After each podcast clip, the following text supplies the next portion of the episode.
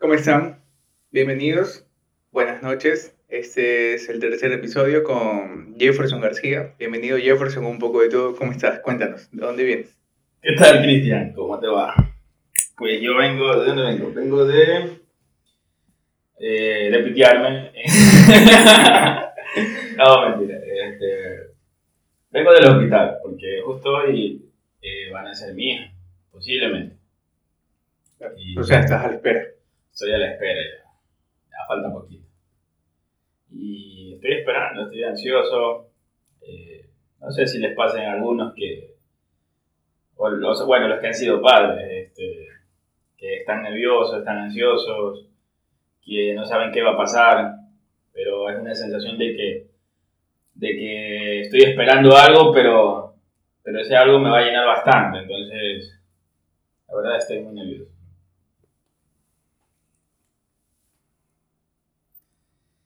¿Qué, ¿Qué fue lo primero que sentiste cuando escuchaste el corazón de, de tu hija? Eh, Cuando estuvo ahí eh, en el eco. La primera vez, eh, ¿a los, cuántos, a los cuántos meses fue? ¿A los tres meses? A, lo- a ver, a los cuatro meses.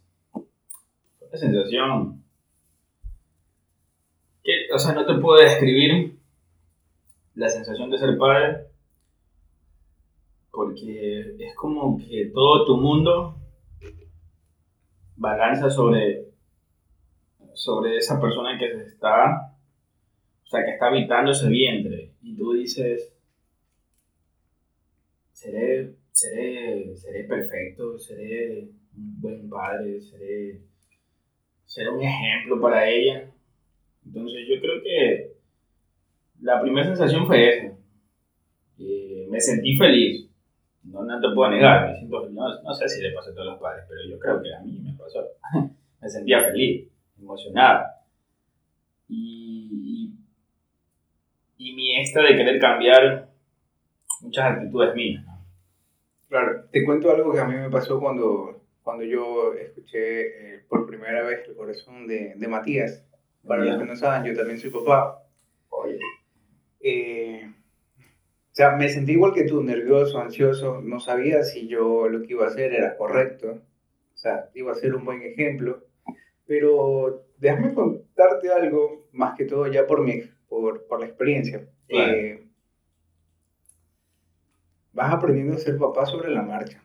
Eso no viene con un libro predefinido, no viene con instrucciones, o sea, vas a cometer demasiados errores, demasiadas equivocaciones. guays. Y, y lo que te va a hacer ser un buen papá es escuchar. Es como en, el mundo de las ventas. Tú tienes que saber escuchar y tienes que saber, este, ¿cómo es? Disocir, dividir, este, tener un pensamiento crítico sobre la situación que está pasando. Que, no sé, o sea, es que imagínate, bueno, es niña, ¿no? Es niña, se va a llamar Judith, Judith García, como mi nombre, como mi apellido, perdón. Y me da la sensación de que voy a querer darle muchas cosas. Y yo creo que cuando le das muchas cosas a alguien, no se va a sentir la necesidad de, de hacer eh, o, querer alcanzar algo más. Entonces, estuve hablando y, y le digo a mi esposa, le digo, ¿tú crees que yo vaya a ser buen padre? Me dice, Salu- saludos a tu esposa antes que todo. Está, Jefferson está en el programa, es recién el tercer programa, como ya lo supimos, esperemos que escuche el, mi el amor, episodio completo. mi amor, no estoy, no estoy, son- no estoy tomando royal.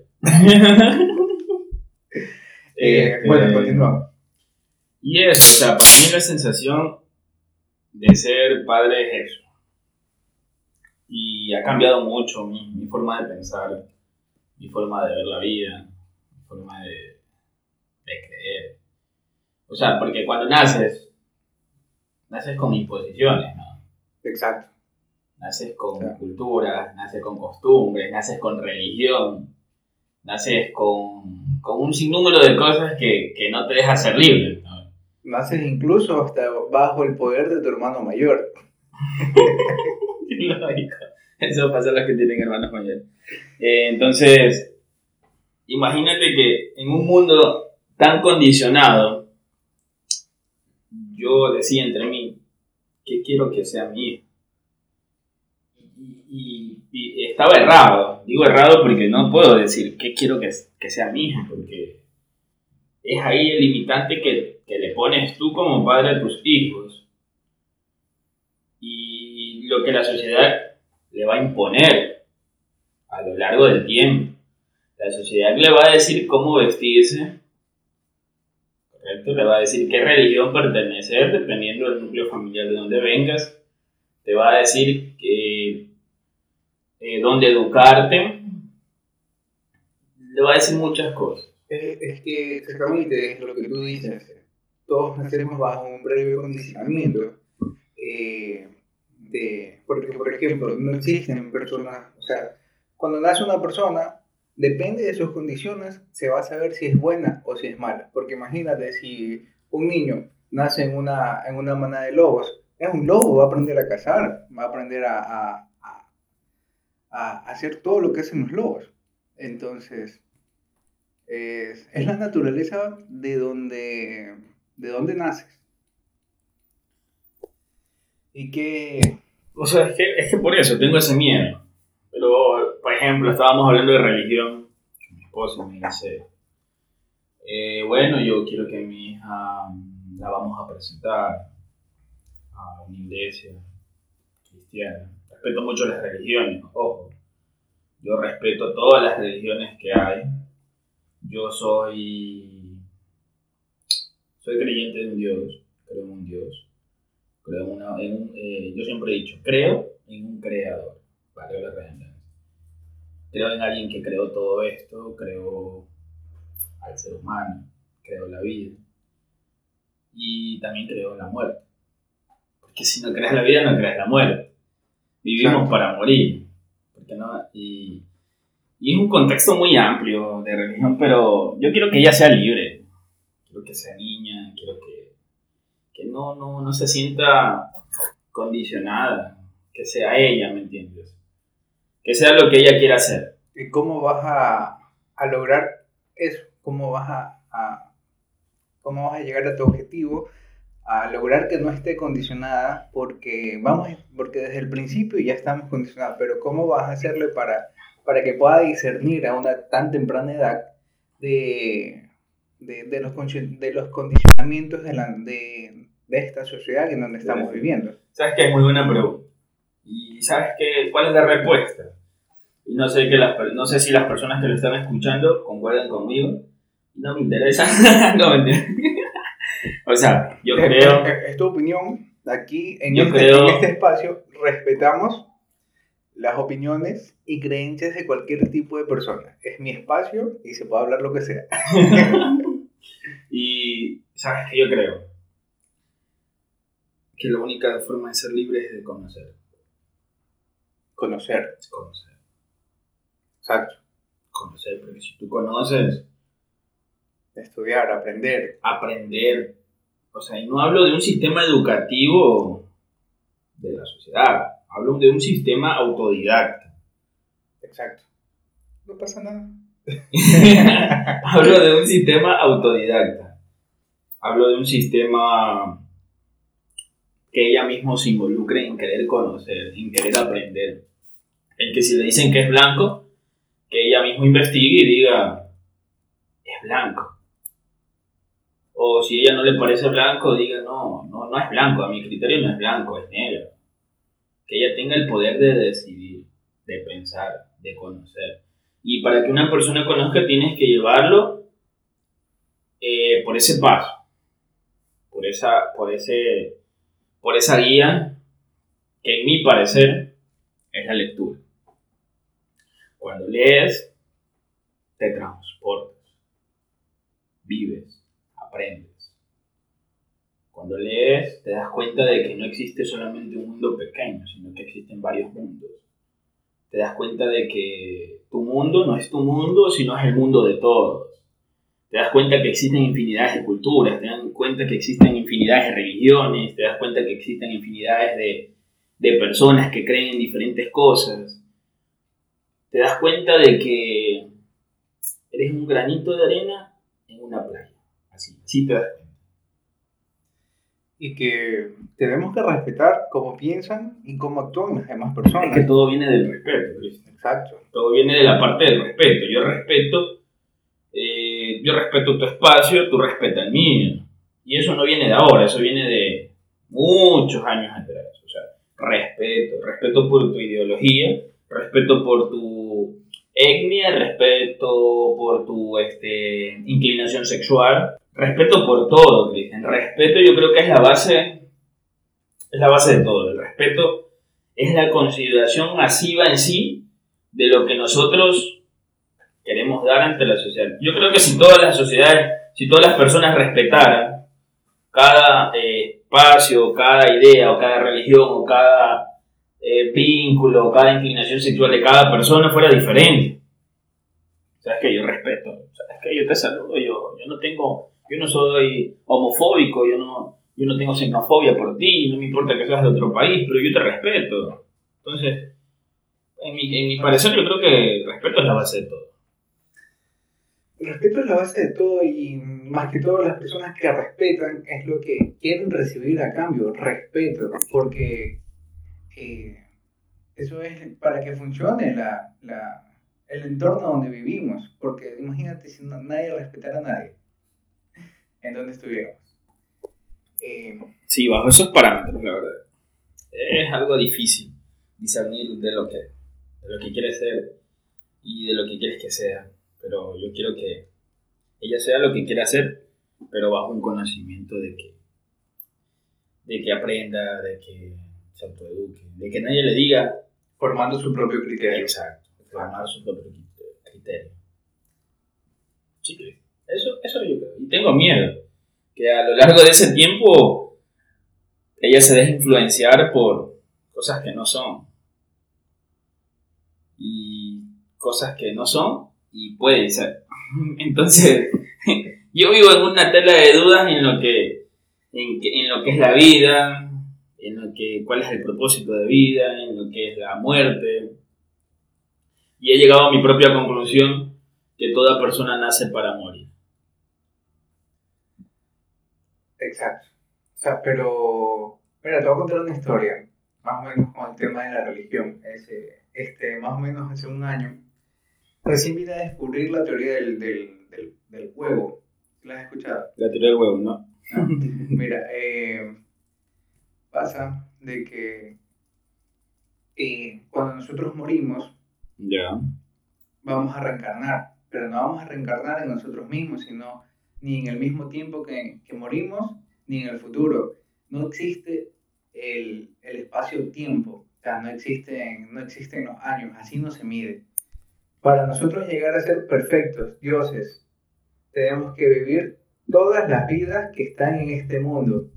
Una vez ahí, estaremos preparados y preparados y, y podemos y podemos ser podemos evolucionar. Te lo recomiendo, búscalo en YouTube. La teoría del huevo. La teoría del huevo. del huevo, con, ah, con H. Con H, ah, ya. Es- Suena es interesante, pero. ¿Qué estás viendo Goku? Pásame, pásame vez. Este, eso es eso más que todo. Y, y- la verdad es que. Mira, yo ahorita estoy en, en una plenitud de mi vida. Tú me conoces. ¿Hace qué tiempo me conoces? Hace unos 10 años, creo.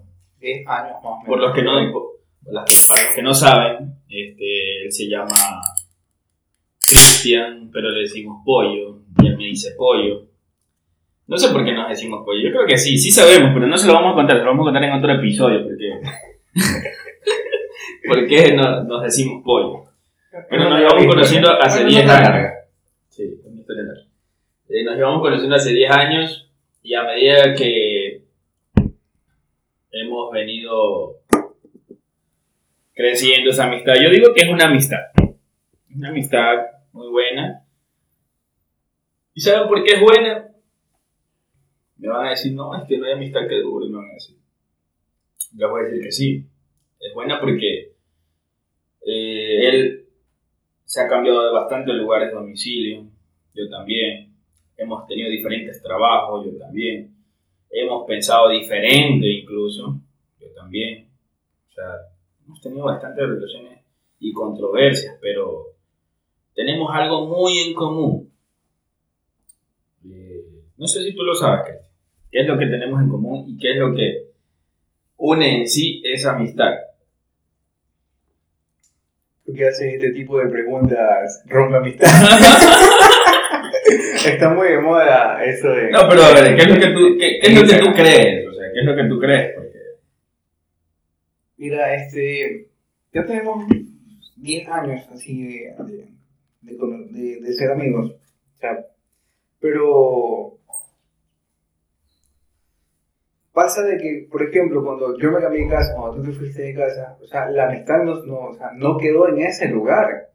Este, la amistad siguió, o sea, tú seguiste viniendo, seguimos, seguimos en contacto, nos encontramos en la calle y conversamos, y es como que nunca, nunca hubiera pasado nada. O sea, cuando, llegas a ese punto, ese punto de amistad, tú sabes que, o sea, somos, somos amigos, somos brothers, o sea, esta huevada va, a seguir 10 años, 20 años más. Y, 30, y, ¿saben por qué les digo, les digo esto? Porque a veces, a veces, yo no sé nada de Cristian dentro de dos meses, tres meses. Y cuando le llamo Cristian, ¿qué hace? Ah, loco, me pasó esto, esto, lo Ah, ya, pues, por ya topamos. Topamos, conversamos, nos tomamos una Royal y hablamos. Hablamos de la vida, hablamos de, de política. Ahorita no vamos a hablar de política. Yo soy de derecho, porque... No, mentira. Tampoco tengo un concepto eh, bastante definido político, porque creo que la política es... La política es un, es un tema bastante extenso y que, y que tienes que tener un pensamiento crítico este, plenamente formado para que tú puedas hablar correctamente de, de política. Eh, porque mira, por ejemplo, ¿qué pasaría si yo fuera, ejemplo, fuera de derecha o fuera y tú fueras de izquierda o viceversa? ¿Te imaginas que nosotros mm, o sea, estuviéramos tan aferrados a nuestros pensamientos políticos, a nuestras creencias políticas, que pienso que yo solo por ser de derecha o izquierda voy a tener siempre la razón. Y eso no, no es así, porque si tú no te, no te sientas a debatir, a escuchar, a aprender de otra persona que tiene un punto diferente, un punto, un punto de vista diferente al tuyo, entonces vas a vivir una ignorancia. los, los, dos quieren llegar a un, mismo, a, un mismo, a un mismo punto, pero cada uno tiene su propio, su propio punto de vista de cómo llegar hacia ese lugar.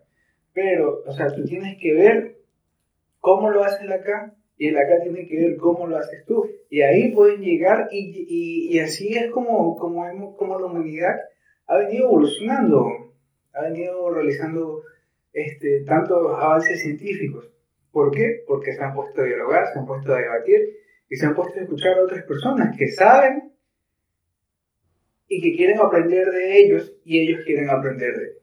Que todo es mutuo, eso es lo que yo te decía. Es mutuo. Eso es lo que te decía que todo es conocimiento, todo es conocer, todo es saber. La persona que no quiere saber, ahorita la educación es, tú vas, investigas en internet y pones, quiero saber qué es esto y te sale, ¿no? Claro, estamos a un clic de todo. Estamos prácticamente a una información de todo. A veces no, es bueno no saber ciertas cosas. Yo creo, yo creo que ya no estamos a un clic de, de todo. Estamos a un toque de pantalla de todo. La verdad es que sí. A medida que ha ido evolucionando todo y, como decías, eh, en temas políticos la verdad es que es muy... Lo decía Arjona en su ocasión, y aunque suena muy fetiche, la política y la religión son la misma cosa. El maestro Arjona. sí. Y la verdad es que sí, o sea... Pero para que lo sepan y para que tengan un, un concepto claro, yo, yo creo, creo en, en una igualdad derechos, creo en la vida, creo en el respeto, creo en la tolerancia. Como les dije, creo en un creador, creo en, un Dios, Creo en, en, en mí, creo en las personas que son amigos míos, que son muy pocos. Creo en, en mi familia, soy muy amante de la familia. Yo creo en muchas cosas y creo que, y creo que ustedes creen, vale la redundancia, que también creen en muchas cosas. O sea, no, porque, porque decir que otras personas creen en, en, en solo una cosa, eso sería netamente tu punto de vista. Ah, Y eso estaría mal, porque es desde tu punto de vista. Hay que ver el punto de la vista de la otra persona. Es todo un trámite. Eh, bueno, cuéntanos. eh, tengo que aprender a, a, a decir, a dejar de decir tanto. eh. Pero son cosas que se van a. Oye, déjame felicitarte, loco, porque esta idea del podcast, eh, no sé si se pronuncia así, soy latino, loco. no tengo. O sea, somos latinos, somos ecuatorianos, somos guayacos, madera de guerrero. Yo no soy guayaco, otra aclaración. Yo A soy ver, a ver, a ver, ¿cuántos, ¿cuántos años llevas viviendo en Guayaquil? Ya ver, yo en Guayaquil llevo 15 años. ¿Cuántos años tienes? Tengo 25. No, no, revelé mi edad. No es esa mi edad.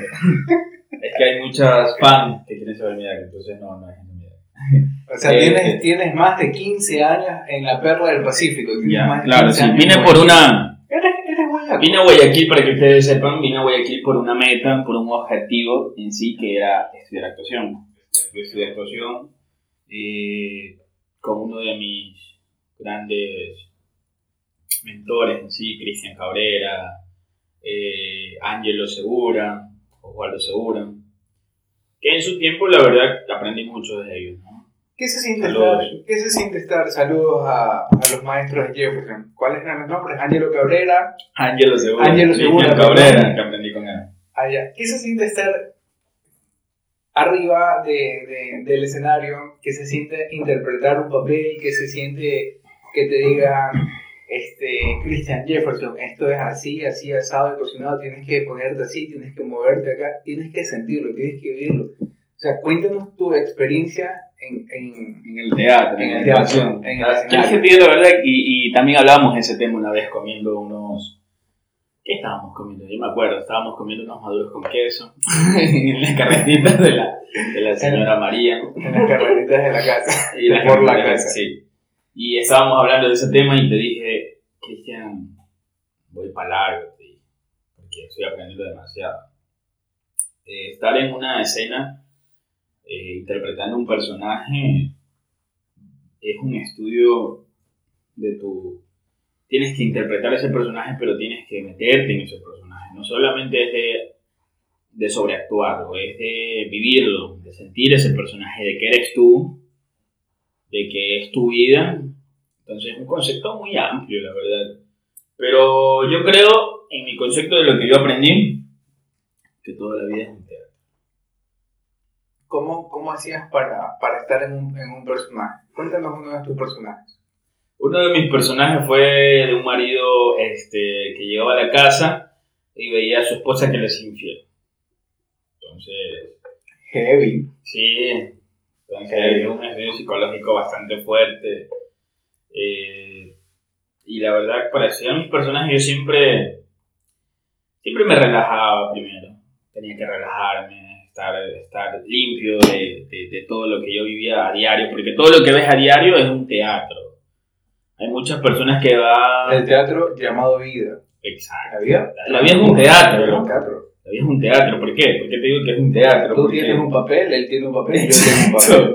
Porque si tú vas ante tu jefe, el jefe tiene su papel, que lo Claro. tiene que tener en el trabajo, pero en su casa ya tiene otro papel, que tiene que tenerlo con su esposa. Ante sus hijos tiene que tener un rol, porque sus hijos lo ven de una forma.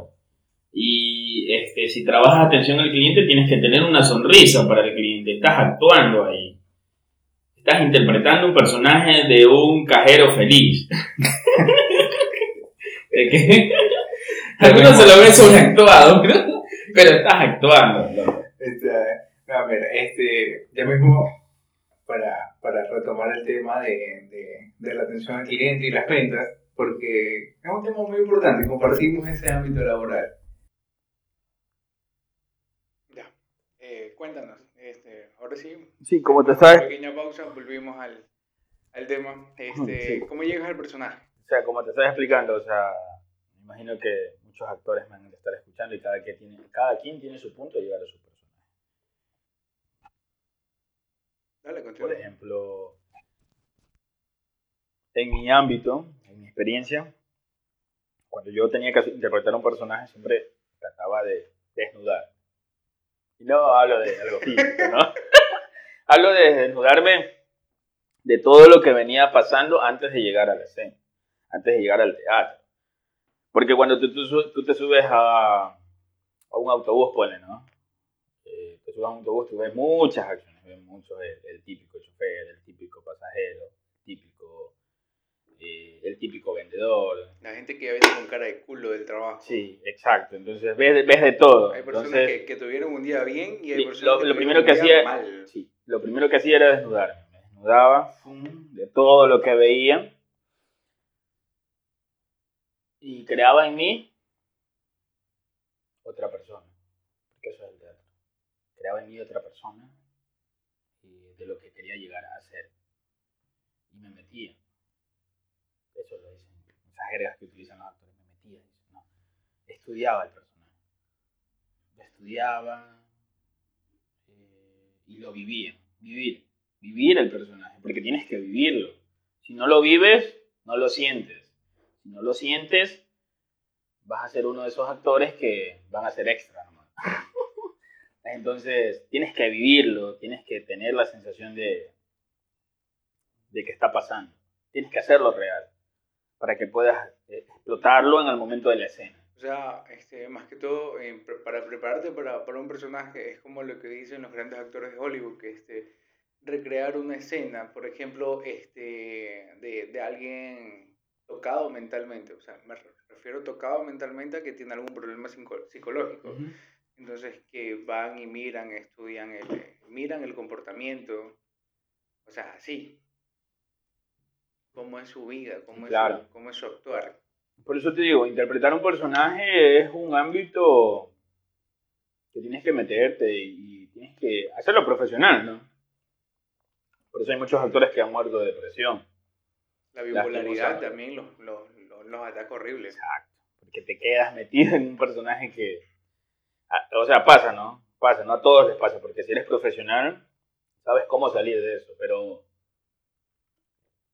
pero si llegas a un punto de que te metes en ese personaje y no puedes salir. Estoy, hablando en un término eh, de desconocimiento no tan profundo, ¿no? Porque hay personas que van a decir, no, este, no es así. Entonces, yo respeto sus comentarios. Entonces, este, para mí era eso, ¿no? Y ahí después a lo largo de la historia aprendí también, a lo largo de la historia, digo, a lo largo de la vida aprendí que que el concepto de vivir era el concepto de soñar, era el concepto de respetar, como te estaba diciendo, la tolerancia. Aprendí mucho. Y hasta el día de hoy, ¿qué estamos hoy? Estamos 28... De agosto del 2021. 28 de agosto del 2021. Hasta el día de hoy eh, he tenido varias escenas en la vida. Me ha tocado perder seres queridos, los cuales he tenido que afrontar eh, por procesos muy fuertes, que después les cuento en el segundo capítulo. Comenten en caso de que me quieran volver a escuchar. Pero eh, la vida es eso, es, es vivir. Es vivir, es respetar, es creer, porque si no crees no vives tampoco. ¿ah? Si no crees no vives. Este, Facundo Cabral, una de mis inspiraciones, decía, eh, no soy de aquí ni soy de allá. Él, creía que, no era ni, de aquí ni de allá. Entonces eso lo, hizo él, ¿no? O sea, eso, lo, él, eso él creyó en eso, de que no era de aquí, no era de allá, que no pertenecía a ningún lugar, que era libre. Entonces, eres lo que crees. Si tú te levantas un día en la mañana y dices, este, bueno, yo, yo soy guapo y, y yo soy este, caballeroso, wow, Tú te levantas y eres caballeroso. Pero si te levantas un día y dices, wow, me veo feo, me veo demacrado, eh, soy un fracasado, eres un fracasado. Eres lo que crees. Eso sí, que te quede claro. Claro, pero no, no, no cometamos el error de caer en el, en el pensamiento mágico pendejo de que, por ejemplo, eh, Pa- pendejo. pa- Ese no era, ¿ya? es que así se le dice, por ejemplo, a los grandes gurús, por ejemplo, Carlos Muñoz, los Ujú. famosos vendehumos. eh, no estoy, o sea, ahorita, ahorita tienen una mala fama y probablemente lo que hagan ellos en 5, en 10 años sea hasta ilegal. ¿Sabes por qué? Porque es más que todo como un culto en donde supuestamente la persona que, que- que- que te da, que te enseña, las, que te da las herramientas, eh, que, te, que te da las herramientas,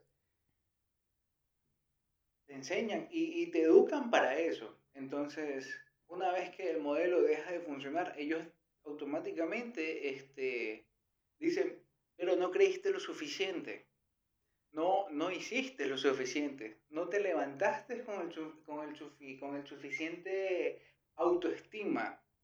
Entonces, eso de que va a caer plata del cielo si yo me levanto pensándolo, deseándolo, eso nunca va a pasar. Si yo me yo de aquí a la semana que viene voy a voy, voy a me, me levanto toda la semana. 5 de la mañana, pensando que voy a ser millonario al final del mes. Eso es un pensamiento mágico pendejo. Entonces, no, Pensamiento mágico, pendejo, ¿ya? entonces, entonces no, no, no, no hay que caer en esas cosas. Hay que ser siempre realista.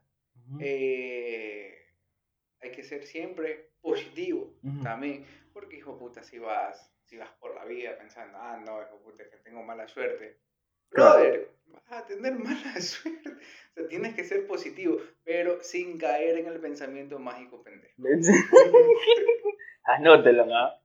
Pensamiento mágico pendejo. Pero es que, claro, o sea, si, si, como te digo, bueno, aquí está un claro ejemplo del respeto. ¿no? Yo respeto tu, tu comentario, y- pero es que todo inicia con un pensamiento y una acción. Exacto. Ahora que si te levantas todos los días diciendo que eres guapo, pero no te cepillas los dientes, Es un error. ¿de qué estábamos hablando? O sea, si te levantas todos los días y dices, yo soy guapo, pero este, no te cepillas los dientes, no te pones perfumito, no te peinas bien bonito, no te, no te limpias los zapatos, no te pones eh, un pantalón limpiecito, una camisa limpiecita. Arregladito. Entonces, no, pues, bro, ¿de qué estamos hablando? Es ah? que, es que. Y te lo digo- O, o- o persona agraciada de, de, de físico. Entonces, Este, es, es un conjunto, no solo, Claro. no solo de tu cuerpo, Entonces- sino de cómo te, cómo te proyectas. claro, Cómo- entonces, cómo tú te proyectas. Eso es algo que tú lo puedes hacer, es verdad, tú lo puedes hacer y si de pronto en A por B motivo tú no llegas a tener los recursos, pues ahorras y vas a tener los recursos para, para poder proyectarte de una mejor manera. Y no estás, y no estás mintiendo, no estás engañando a nadie, eh, no, estás, no estás ofendiendo a nadie, porque simplemente como tú te quieres proyectar de una, un- es una mejor versión claro, de ti. Es más o menos como las, la- las serpientes. Cada vez que mudan la piel, no dejan de ser ellas mismas. Ellas mismas siguen siendo ellas con una nueva piel. Es una nueva actualización, pero su versión pasada no es que desapareció. Quedó ahí. Quedó, Claro. quedó para la experiencia. eso ya viene un Eh, concepto también de lo que es empoderamiento. Me siento empoderado.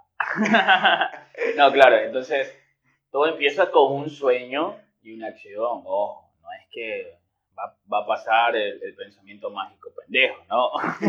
que ya lo voy a anotar. Entonces, pero, y entonces todo empieza con una acción, brothers. O sea, si ustedes quieren, en este caso también, emprender, em- claro, empieza con una acción. Si quieren, en este caso, ser mejores, empieza con una acción. Empieza, o sea, no vas a decir, ¿sabes qué? Quiero ser millonario, pero todo el día te pasas en la cama, pues loco. No, pues, si quieres ser millonario, trabaja. Y no me hablo de trabajar de, de forma salariada, De, trabaja o- en, de 8 a 5 lunes a viernes. Sí, o de 8 a 9. Para los que no sabían, bueno, yo soy, este, no soy actor ahorita, pero actúo todos los días. Eh, no soy guapo tampoco, pero no, tengo mi esposa y, y tampoco me interesa ser guapo. Y para tu Con esposa las- eres guapo. Sí, no me interesa Eso ser guapo con las otras para, chicas. Para nuestras esposas ser guapos. y todos los días que salgo al trabajo me dice, coqueto, cuidado, te van a molestar. Entonces, es muy importante que, que, que, entiendan eso, o sea, de que no es solamente... No es solamente... No es solamente este, levantarte y decirte que un día de esto quieres ser millonario y ya tienes en tu cuenta un millón de dólares. Es, trabajarlo, hacerlo, eh, crearlo, pero todo empieza por acá, por, por un sueño, por un sueño y, y seguir dándolo. Eso más que todo, ¿no?